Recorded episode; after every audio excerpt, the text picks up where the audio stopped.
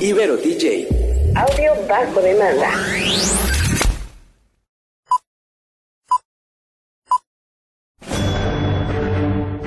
Una charla con amigos sobre los acontecimientos cinematográficos lo puedes encontrar aquí en La Esquina del Cine.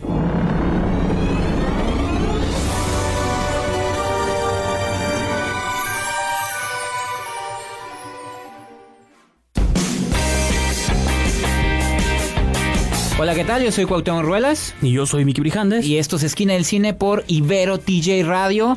¿Cómo está, señor Brijandes? Una edición más de este, su hermoso programa de cine.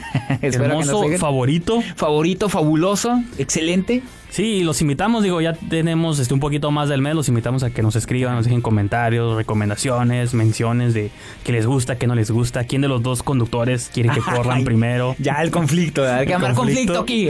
Eh, y pues digo, para mandarnos todos estos mensajes, ¿dónde pueden contactarnos?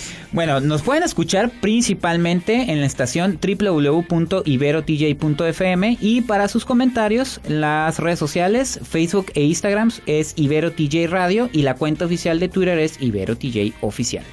Sí, en el programa del día de hoy vamos a hablar de tres películas y creo que se me va a cansar mi garganta en esta edición, ¿no? Eh, dos las vi yo, tuviste una de ellas, digo, por cuestiones de tiempo, ¿no? Ah, claro. Eh, voy a hablar de King, una película que no está en México, pero como ya lo hemos platicado, a veces vemos películas en Estados Unidos, en San Diego, entonces tuve chance de ver una película de los hermanos Baker, que es su ópera prima. Eh, también tú les vas a hablar un poquito de Cuernavaca. Así es, es, una, es una película mexicana este, me llamó la atención por varias razones que ya comentaré en el momento en que, que es tu cuota mexicana, ¿no? Es mi cuota mexicana, así es. y pues, finalmente una película que ya tiene varias semanas en cartelera, pero no habíamos tenido chance de comentarla. Eh, Milla 22 de Peter Berg o Mile 22. Que está, eh, que se ha mantenido ha ido eh, bien. En, el top 10 de la taquilla nacional. Cine de acción nunca, nunca falla, ¿no? Pero bueno, eso es lo que vamos a abordar en el programa de hoy. ¿Te parece si damos una pequeña pausa y arrancamos? Así es.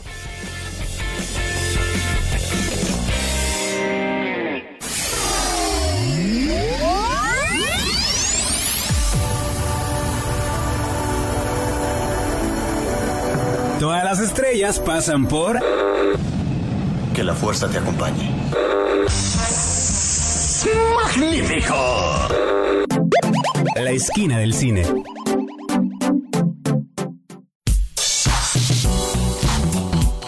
Pues ya estamos de vuelta aquí en Esquina del Cine por Ibero TJ Radio. Señor, bueno, yo soy Cuauhtémoc Ruelas, que no se les olvide. Y yo soy Micro Brijandes, tampoco que se les olvide. Así es, señor Eh, Brijandes, eh, ¿con qué, con qué, de qué nos va a hablar en esta, en este primer bloque del programa? Pues es una película que tuve chance de ver en San Diego. A veces me doy una vuelta y ya trato de ver películas que sé que no van a llegar aquí o que van a tardar en llegar. Por ejemplo, ahorita está, ya, ya están anunciando ahorita Hotel Artemis, que yo la vi uh, hace Oh. varios meses. Con Jodie Foster, Tijuana, de. Bautista, ya está por estrenarse. Upgrade está unas semanas de estrenarse. Yo también la vi hace varios meses en, Ah, sí, cierto. en San Diego. Entonces, pues, está suave. De pronto, mínimo, para decir que la vi antes, ¿no? no Para tener la primicia. para tener la primicia. Entonces, King es una película que de los hermanos Baker, que es su eh, ópera prima y curiosamente está producida por este los hermanos que producen Stranger Things. Ah, Los- ok, sí, sí, sí. ¿Cómo se llaman los? No, Levy es Sean Levy es el No, productor Sean Levy es el principal. productor de la serie. Duffer, los Duffer, Duffer, Brothers. Es una combinación ahí entre ellos, Duffer Brothers, Michael B. Jordan también ahí tiene un Órale, poquito de productor, sí, sí. de sus primeras cosas como que produce. Entonces una combinación ahí de creativos que deciden producirle esta película a los hermanos Jonathan y Josh Baker, que ya habían hecho un cortometraje en base a esta premisa. La premisa es como de un poco, un tanto ciencia ficción. Eh, es como es como Upgrade pero para niños, ¿no? De algún modo. Es son es un- se desarrollan los barrios así como que ahorita sí se me esquiva la ciudad, pero son como barrios, gente de bajos recursos. Es- En un futuro indeterminado, ¿no? pues es como entre futuro y presente. No, es un presente, de hecho, de hecho Sí. es, Ah, en el presente. La- o sea, lo único futurista es un arma que se encuentra el niño, ¿no? Pero vive Dennis Quaid con su hijo, que el actor, el niño se llama este Miles Street. Ajá. eh, que es como sus primeros papeles en pantalla grande. Entonces viven padre e hijo y la historia comienza cuando el hermano mayor del niño sale de prisión, que es Jack Raynor, ¿no? El actor este que sale en Sin Street, lo hemos visto en otras Ah, películas, que está curada porque como que es como un Chris Pratt de, des- Sí, de descuento, El- ¿no? Es el hermano mayor Sí, del mayor. protagonista. De esos hermanos que aunque sean medio douchebags caen Sí, bien, ¿no? Y creo que es la... Tiene lo- lecciones. Creo que es locura que tengan est- estos papeles, que le den estos papeles, porque aquí también sale el hermano mayor, Ajá. que es medio douchebag, pero cae bien, ¿no? Entonces ya se está instalando en ese Entonces personaje. ¿eh? sale de prisión, tiene deudas que lo mantuvieron seguro adentro de la cárcel, que el, con James Franco, que James Franco es el líder de ahí de los gangsters, tipo su papel de Spring Breakers idéntico, con el cabello igual, los dientes, tatuajes, y un- una vez que sale de la cárcel, pues van y, van y lo visitan los gangsters y oye, cuate que te pagamos, nos pagaste para que, no, más bien, sí, te, nos pagaste para que estuvieras seguro, ¿no? Entonces ahora Ahora nos debes. nos debes Ajá. como todo esto, entonces pues no tiene dinero, entonces el muchacho se tiene que planear asaltos. La cuestión es que el niño, o sea, tiene sus propias aventuras como para escapar de su realidad trágica que está viviendo, se mete a un lote baldío y se encuentra una pistola, se encuentra como unos cuerpos de unos hombres como futuristas y uno de ellos tiene como una pistola del pues láser así del futuro, ¿no? El niño la agarra y ve que dispara, o sea, las balas que dispara son como láseres explosivos y pues se la lleva a su casa el arma, ¿no? y ese es el elemento de fantasía, pero nos recuerda como esas películas de los 80. Como Star Kid, pero de los pues, 90. Tú mencionas así, como Star Kid de los 90, pero Esa sí es muy familiar, digo, me es- imagino que está, ¿no? Esas premisas de Last Starfighter, Ah, de todas sí. esas cosas. No, así es familiar, es PG-13, o sea, sí es para Ah, ok, la ok. película. Es que sí. yo vi el avance y sí lo sentí así como que, Es que van a haber enfrentamientos. Esas son así. las es- esas son las cosas suaves que tiene, de que aunque es para niños o es una clasificación para adolescentes y, y niños, no es una no es una película que esconda cosas, pues no sale Zoe Ok. Kravitz como bailarina, como stripper, ¿no? Ah, ok, ok. Porque bueno, bueno, es que no quiero revelarles una situación, pero el punto es que los dos hermanos tienen que aventarse en un road trip porque los van persiguiendo alguien, pero pues ya han de saber quién porque ya les platiqué. Entonces en el camino se encuentran con una stripper amistosa que soy Kravitz, se meten en problemas de dinero, eh, tienen que robar una casa de apuestas. Entonces la película de algún modo, creo que lo curada es cómo balancea la ciencia ficción. Cómo balancea los elementos de ciencia ficción Ajá. y también cómo los trata de el realismo de un niño que por mucho tiempo de la película incluso tú puedes, a mí me gustan esas películas que se pueden leer de dos maneras, ¿no? Que de algún modo es ciencia ficción, si un niño que se encuentra una pistola, pero también puede ser la historia de un niño que está buscando un escape a su realidad fea o triste que tiene, ¿no? De alguna manera.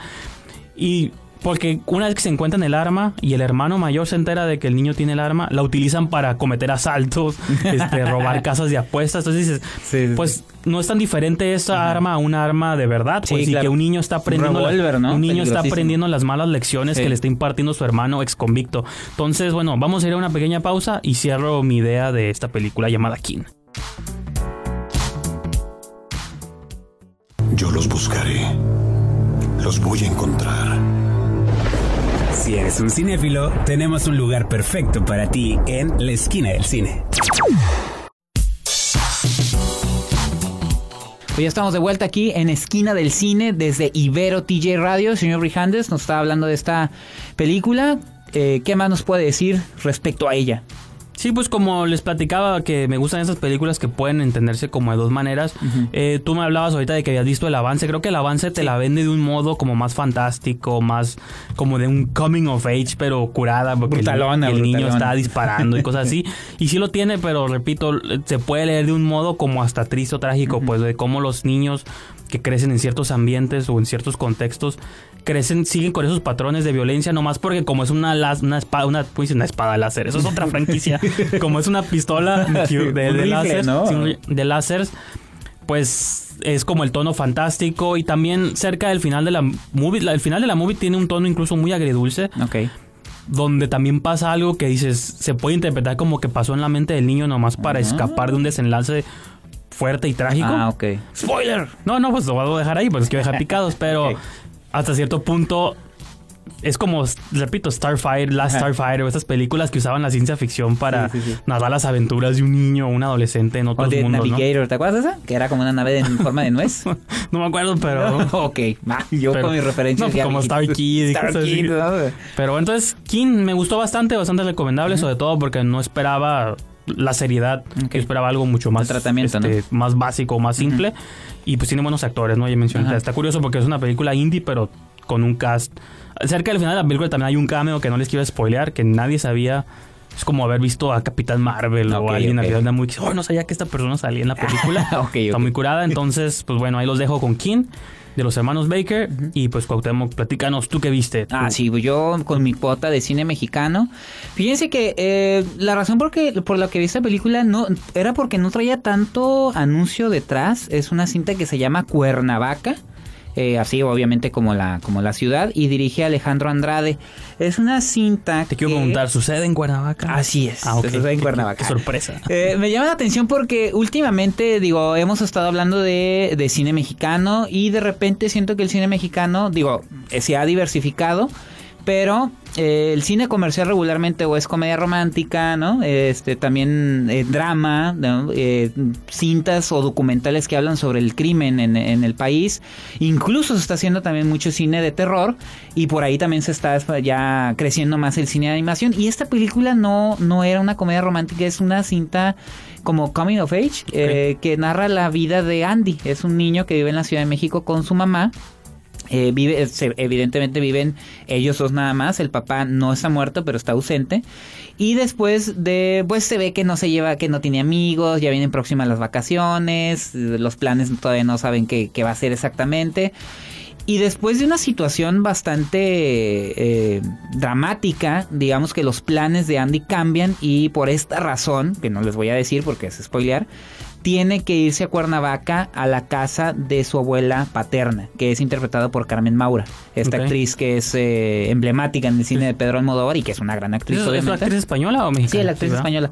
Entonces, eh, llega a esta casa y poco a poco el niño se va eh, tratando de aclimatar, de, de tener esta relación con su abuela que no la conocía, que es una, es una mujer eh, muy importante en la ciudad de Cuernavaca porque que fabrica mermelada de, de- de guayaba, ¿no? Y- pero es una, una mujer muy estricta. Y vamos eh, enterándonos un poco de por qué esa, esa relación tan lejana con el padre, ¿no? Eh, niegan que está ahí, este, y poco a poco, eventualmente sale el papá, pero sabemos las razones, ¿no? Entonces, Spoiler. No, entonces, este, ahí les dejo, si quieren, la, la- la sinopsis y, Sí. este, vamos a, pues, vamos a un corte y, y regresamos con el comentario, Sí, ¿no? Claro, nomás antes digo de la pausa claro, vamos a lanzar a nuestro segmento, nuestro famoso segmento musical.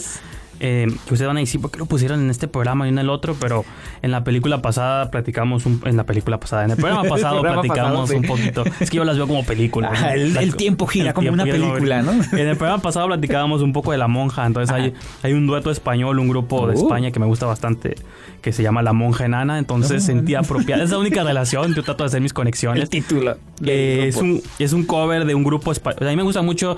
Hay un grupo español que se llama Family, que fue muy popular en los 90. Nomás sacaron un disco, pero ese disco se convirtió para muchos muy emblemático. Cambió como el pop, el destino del pop español. Así como. Mecano en los 80, Ajá. para muchos Family cambió como el indie pop en España. Entonces, este es un cover de esa que se llama, de una canción que ellos cantaron, se llama Al otro lado. Esta es la versión de La Monja Enana. Vamos a esa canción y continuamos.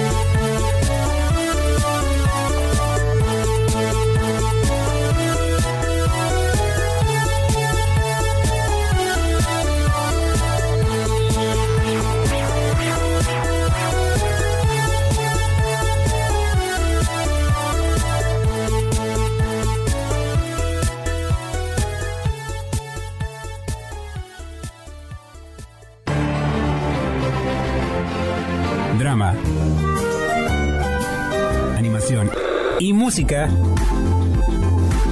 Una crítica constructiva desde la esquina del cine.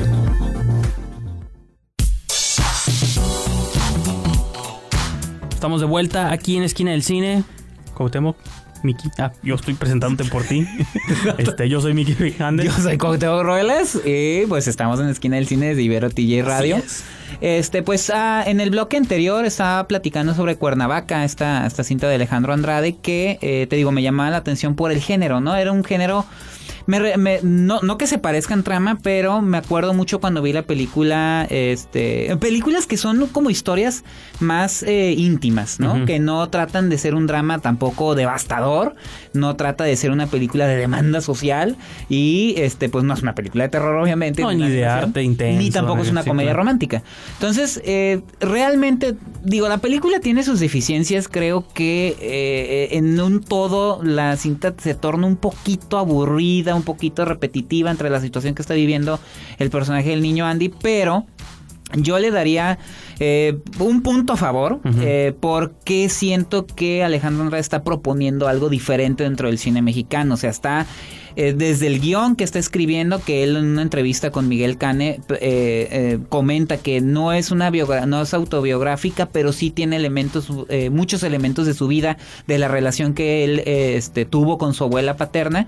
Entonces, desde ese punto de vista, te digo, le doy un punto extra porque está diversificando el cine mexicano hacia otros temas para que la gente no esté tampoco diciendo es que nomás hacen esto, nomás hacen esto.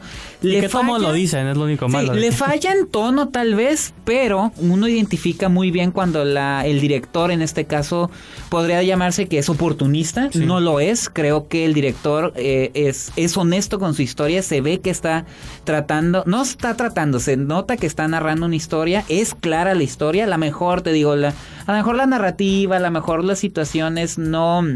Le falta un poquito más así como de fuerza. ¿Sabes si son eh, es ópera prima? Es de los primeros Es su ópera prima, ¿o qué? tiene varios cortometrajes, pero es su ópera prima. Y este también algún elemento que a veces no me gusta es que a, a fin de cuentas también es como los problemas de la gente bonita en la Ciudad de México y, y los niños rubios, ¿no? Que es en lo que Entonces- caen luego las comedias románticas. Exacto, entonces eso que- no me gusta, eso no, ajá, exactamente, porque hace poquito en Ya Veremos me molestó también un poquito ese, ese sí. elemento, pero fuera de eso siento que es una cinta, es, es honesta y este pues ahí está, ¿no? Como una, una opción más dentro del cine mexicano, digo, no la voy a recomendar al 100%, no me casé con la cinta, pero es dentro de todo lo que está pasando en el cine mexicano una, una opción diferente, por así decirlo, ¿no? Entonces esos son mis comentarios para Cuernavaca. Y pues yo creo que nos vamos a ir al lado opuesto de ese tipo de cine, ¿no? De cine intimista o de coming of age. Vamos a irnos a balazos y tiroteos en las calles, ¿no? De, de Peter Berg vuelve. Digo, es una película que nomás vi yo, tú no tuviste chance de No, checar. chance.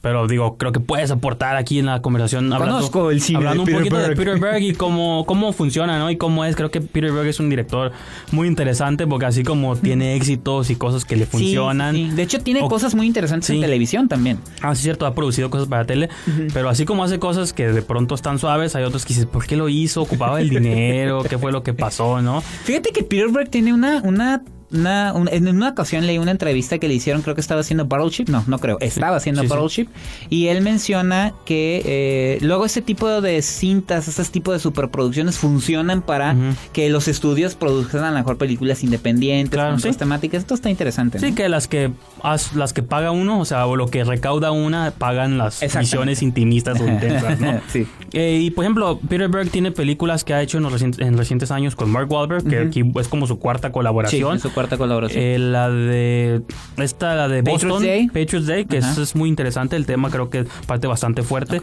y Deepwater Horizon también creo que es una película que a mí me gustó bastante que son sobre todo son hechos reales no creo que Mile 20 Mile 22 o Milla 22 no son eventos reales No. pero eh, tiene que ver como es Mark Wahlberg- es un grupo como elite, ¿no? Uno de operaciones especiales que tiene el gobierno de Estados Unidos, que el trabajo que no puede hacer los militares ni nadie lo, lo hacen ellos, ¿no? Que son operaciones como en Black Ops que les llaman, ¿no? Sí, sí, como sí. operaciones. No existimos Sí, para no, el- existen, ajá. ajá, no existen, pero pues son lo mejor de lo mejor, ¿no? Sí, de la no. CIA, entonces Tropas de élite, pues. es Mark Wahlberg, Lauren Cohan, que la reconocemos de, de Walking Dead, John Malkovich, Ronda Rousey vuelve también.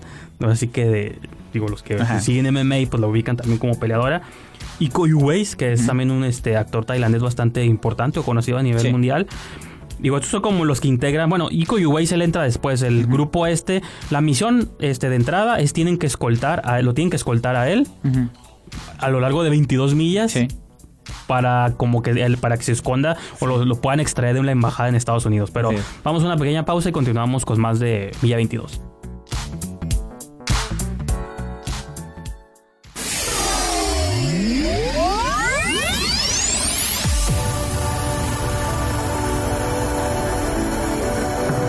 Las estrellas pasan por... Que la fuerza te acompañe. ¡Magnífico! La esquina del cine.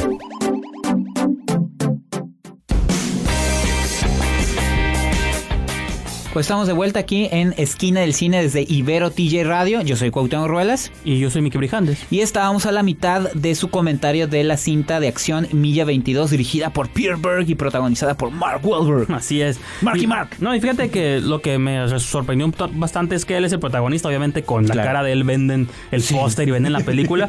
pero el personaje de Lauren Cohen, que se llama Alice en la película, creo que ella. Incluso por momentos es mucho más protagonista que él. Creo que le dan una, un backstory medio cliché, pues un trasfondo de que estás divorciada porque se dedica tanto a su trabajo que no tiene tiempo para su esposo y su hija. Entonces están Está separando. interesante, está interesante. Pero pues sí. es como la carga emocional, porque sobre todo, sobre todo cuando se ponen en peligro este, este grupo, Ajá. pues te preocupa por ella. Oh, no va a poder regresar a ver a su hija. Te preocupa ¿no? más ella que sí, Mark Wahlberg. Sí, porque ¿no? Mark Wahlberg es como una versión de, ¿te acuerdas de Ben Affleck en El Contador? Ah, sí. Que tiene como, que es tan inteligente y tan brillante que es medio inepto social, pero es muy inteligente, Sí, pues, ¿no? Entonces... Y tácticamente. Sí, táctica sí, porque su, genialidad, concentra- ¿no? su Sí. concentración es francotirador. Hace de todo, ¿no? Tira patadas, vuela. Entonces, repito, el punto es que tienen que escoltar a Iko Uwais de la embajada de Estados Unidos porque ahí se está refugiando a un avión para escapar de personas que lo están persiguiendo. No sabemos por qué y eso se va revelando. Que es un ¿no? policía como corruptillo de bajo nivel, ¿no? Sí, Que bueno, dicen, ¿por qué así lo, tiene- ajá, sí, así, lo- así como que así te lo venden todos, pero te vas dando cuenta que a lo mejor sí es Este tipo sabe más de lo que dice. No, y que a lo mejor sí tiene una razón, por algo se quiere proteger, porque tiene información que puede tumbar Ajá. grupos terroristas. No sé, ahí es un, el plot es medio convoluto innecesariamente, ¿no?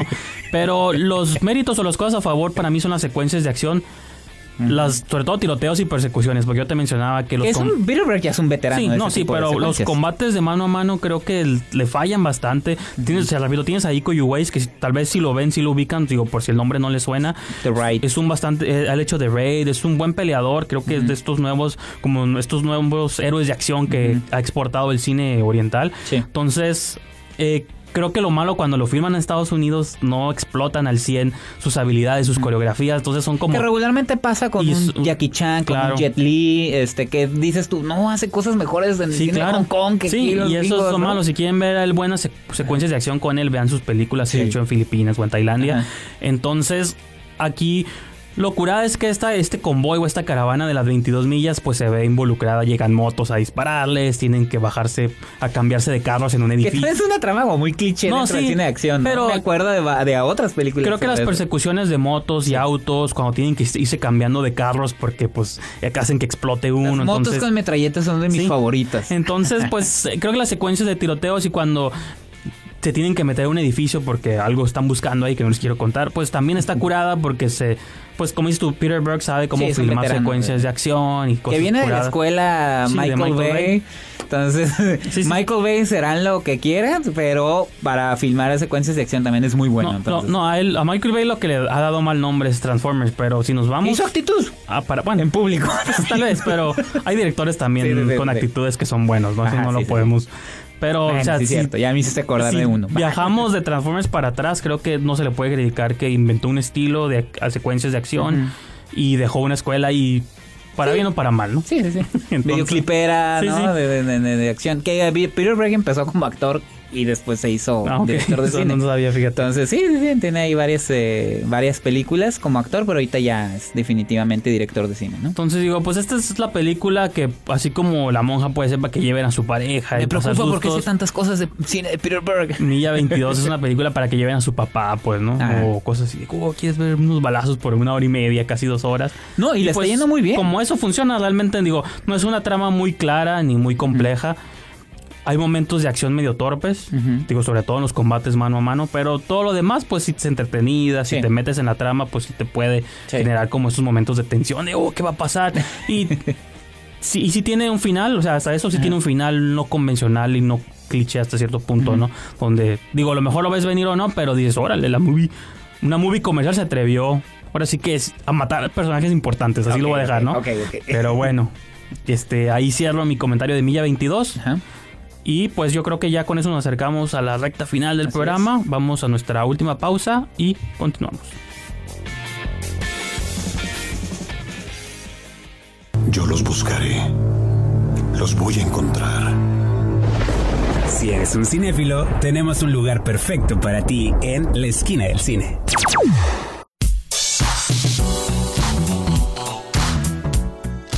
Pues estamos de regreso aquí en Esquina del Cine. Yo soy Cuauhtémoc Ruelas. Miki Brijandes aquí y pues ya llegó tiempo de decir adiós. Sí.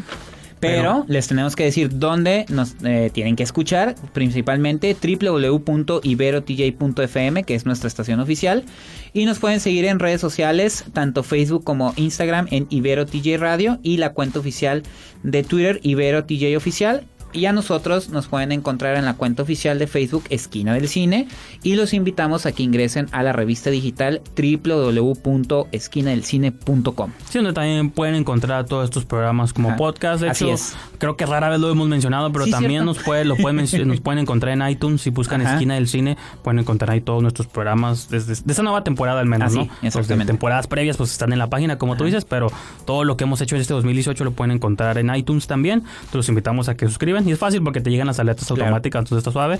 Así que pues yo creo que con eso, este, bueno, nuestros este, contactos personales, a mí me encuentran en Twitter, en Instagram, Letterboxd, eh, en arroba brijandes o diagonal brijandes. Y a mí en Twitter en arroba esquina del cine. Y pues yo creo que con eso dejamos el programa el día de hoy y nos vemos, nos escuchamos la próxima semana. Hasta luego.